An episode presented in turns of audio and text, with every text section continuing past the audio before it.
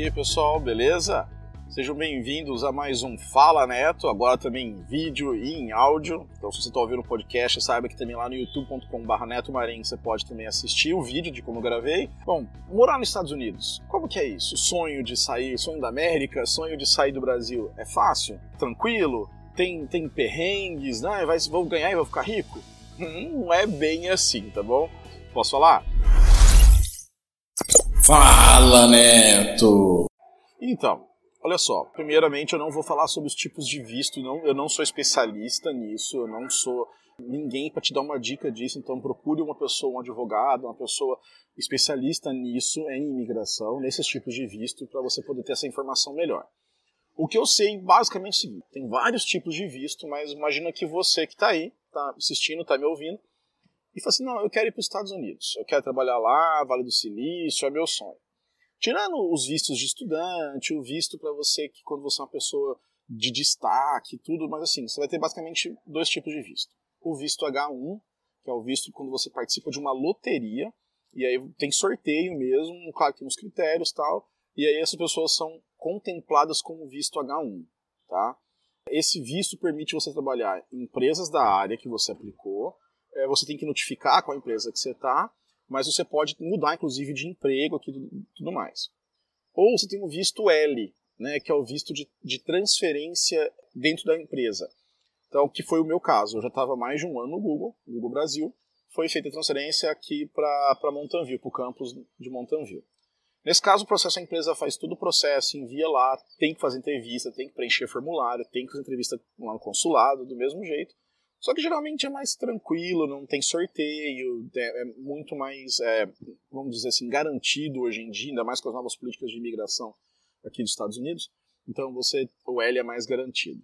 Esse L, a diferença do H1B é que ele tem uma validade um pouco menor. O L ele vale por 7 anos. Tá? Ele pode ser renovado, mas o que acontece geralmente é que a pessoa, ao mudar para cá, você já pode iniciar o processo do Green Card. Então, geralmente é muito comum eu estar tá fazendo isso. É, hoje eu estou de volta no Brasil, mas eu, eu quando eu mudei para cá já iniciei o processo do Green Card.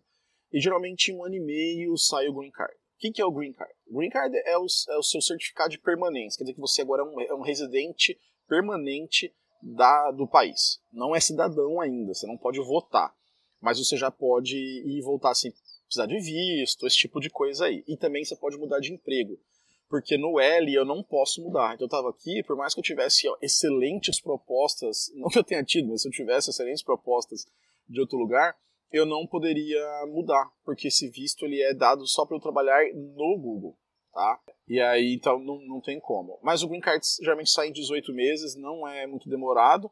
E depois de seis, cinco anos você estiver morando aqui, seis anos você estiver morando aqui como, como residente, né? Tendo seis anos de green card, não seis anos que você chegou aqui com L ou com o H1 ou com outro visto que você estiver usando. Isso aí vai acontecer o quê?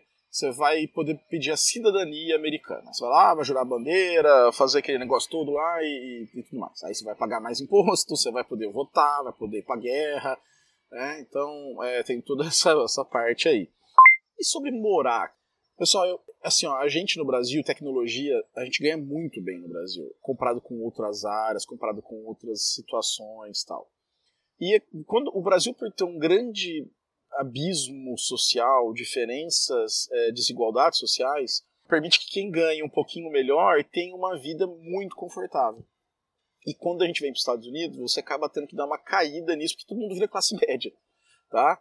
Então, é, é, no meu caso, eu tenho duas filhas, a gente veio, elas nunca tinham estudado separadas, aqui educação a partir dos 5 anos é, grat, é gratuita, né, dada pela, pelo Estado, mas é, como ela, a mais nova ainda não estaria pronta para entrar na escola, a gente resolveu pô las duas numa escola particular. Então isso já mordia muito a nosso, o nosso orçamento. Tá? Então, mas, e, e, se você vier com uma criança para cá, por exemplo, com abaixo de 5 anos e precisar colocar essa criança lá, o marido e a esposa, os parceiros, os, o parceiro vão trabalhar, você precisa também pagar um daycare, né, que é a creche, que é carinha também aqui.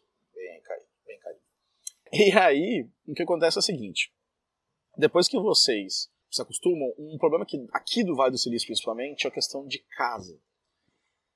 É muito caro morar aqui. Então, assim, se você está acostumado com uma casa no Brasil, com churrasqueira, ou com área gourmet, condomínio, você vai ter que dar uma baixada na bola para cá. Porque é muito caro. Geralmente, você quase paga o mesmo valor nominal, só que seu salário em dólar ele é mais baixo. Então vamos dar um, vou fazer umas contas com os números para ficar mais redondo. Um, se uma pessoa ganha, por exemplo, 30 mil no Brasil, isso deve dar de líquido mais ou menos uns, não sei, acho que uns 22, não sei, alguma coisa assim. Nos Estados Unidos, o líquido dessa pessoa, o equivalente, mesmo nível tal, seria por volta de uns 9 mil dólares por mês. Só que aí, por exemplo, um aluguel em São Paulo, num, num bairro bom, num condomínio com três quartos, condomínio, três quartos, um condomínio com quadra, tudo mais, você vai gastar num pacote, num lugar bom, tá? Num lugar bom, você vai gastar uns 4.500 reais, 5 mil reais. Aqui, se você pegar um apartamento, dois quartos com dois banheiros, num condomínio que tem algumas facilidades, você vai pagar os mesmos 4.000, 4.500. A mesma coisa. Então, olha só, eu estou pagando nominalmente o mesmo valor, mas o impacto na renda é muito diferente. Né? No Brasil, eu tenho impacto muito menor do que eu tenho aqui. Tá? E isso se aplica para várias outras coisas. Tá? Então, por exemplo, você vai mandar o cachorro tomar banho, no meu caso tinha cachorro, eu tinha que mandar porque tinha muito pelo, tem muito pelo. No Brasil, banho tosa custava 55 reais na cidade que a gente mora. Aqui custava exatamente 55 dólares. Mas olha, mais uma vez, o mesmo valor nominal, mas o impacto que isso tem na renda é diferente. Tá? Agora, tem outras coisas que são mais legais, são mais baratas? Sim, geralmente comprar eletrônico, bens de consumo, eles são mais baratos, tá? Então TV dá uma TV super legal, um computador, PlayStation, videogame, tudo é, é muito mais barato aqui. E tudo que é serviço é caro. Então, fazer a unha, fazer a barba, cortar cabelo, sabe, depilação, tudo que você imaginar que for serviço, montagem de móvel. A gente no Brasil é muito acostumado, né? Compra um móvel nas Casas Bahia, não sei aonde, vai alguém lá e monta pra gente. Aqui, se você contratar alguém para montar, vai ficar talvez mais caro do que o móvel que você comprou.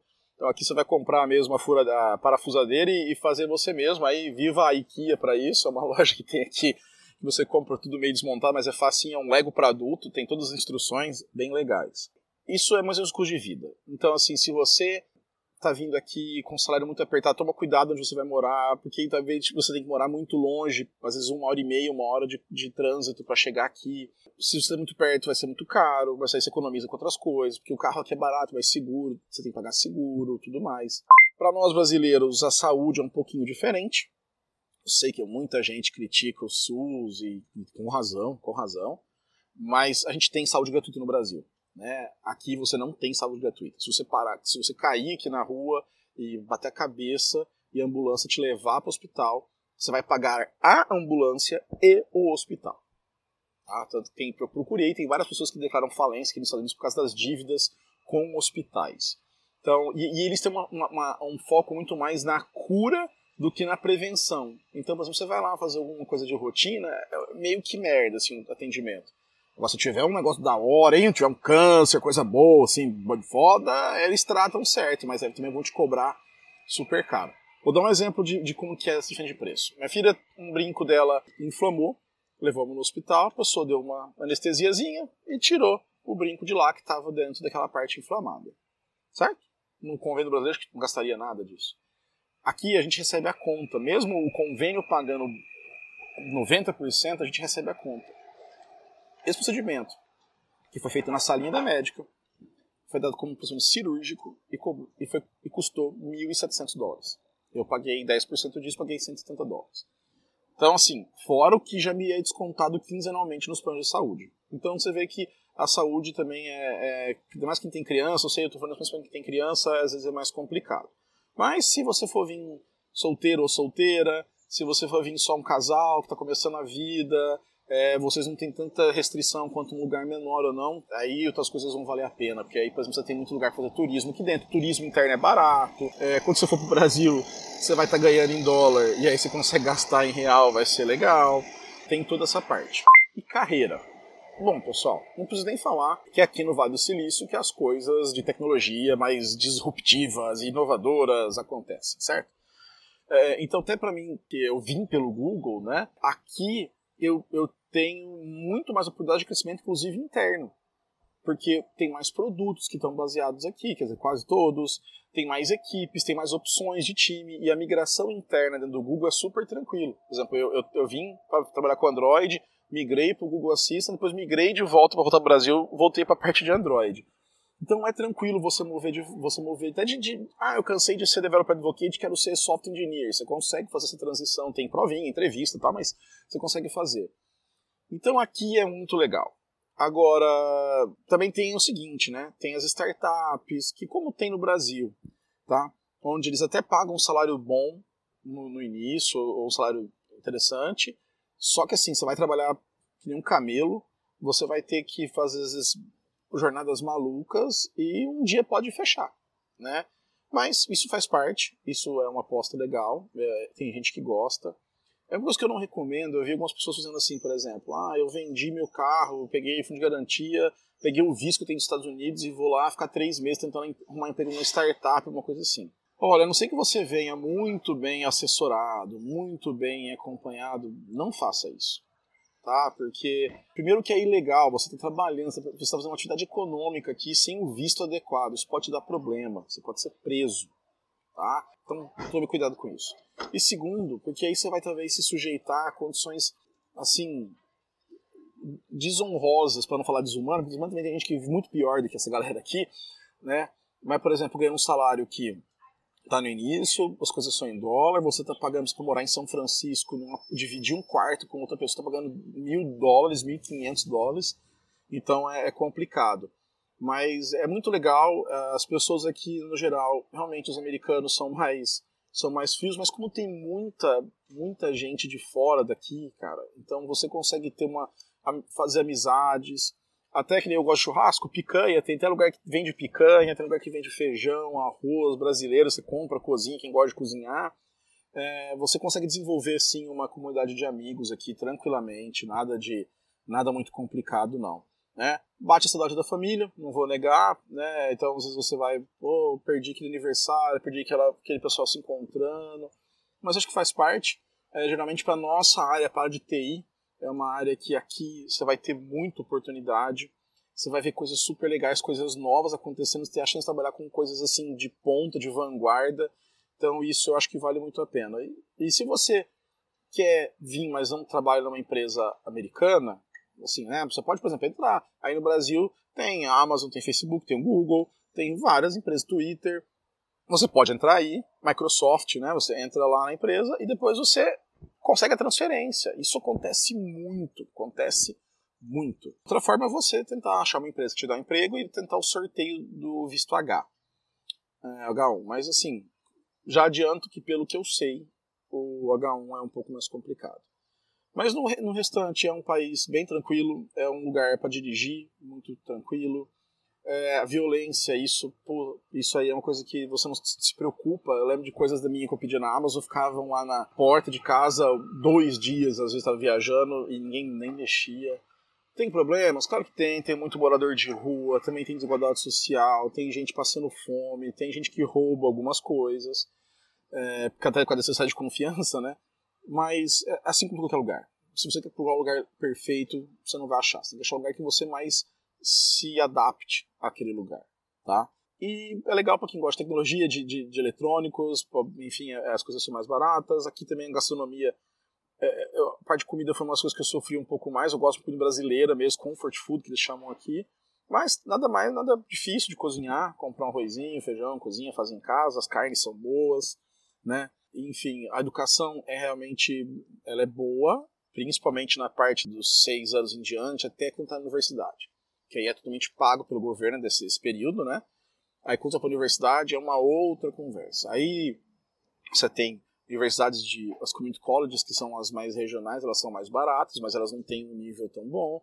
Aí você vai ter as universidades de um certo escalão que elas vão custar uns 40 mil dólares por ano, né? Que são universidades mais ou menos ok. Aí você tem as UCs, né? Que são as universidades mais, mais a UCLA, que são as mais famosas um pouquinho. Aí vai custar uns 50, 60 mil dólares ao ano.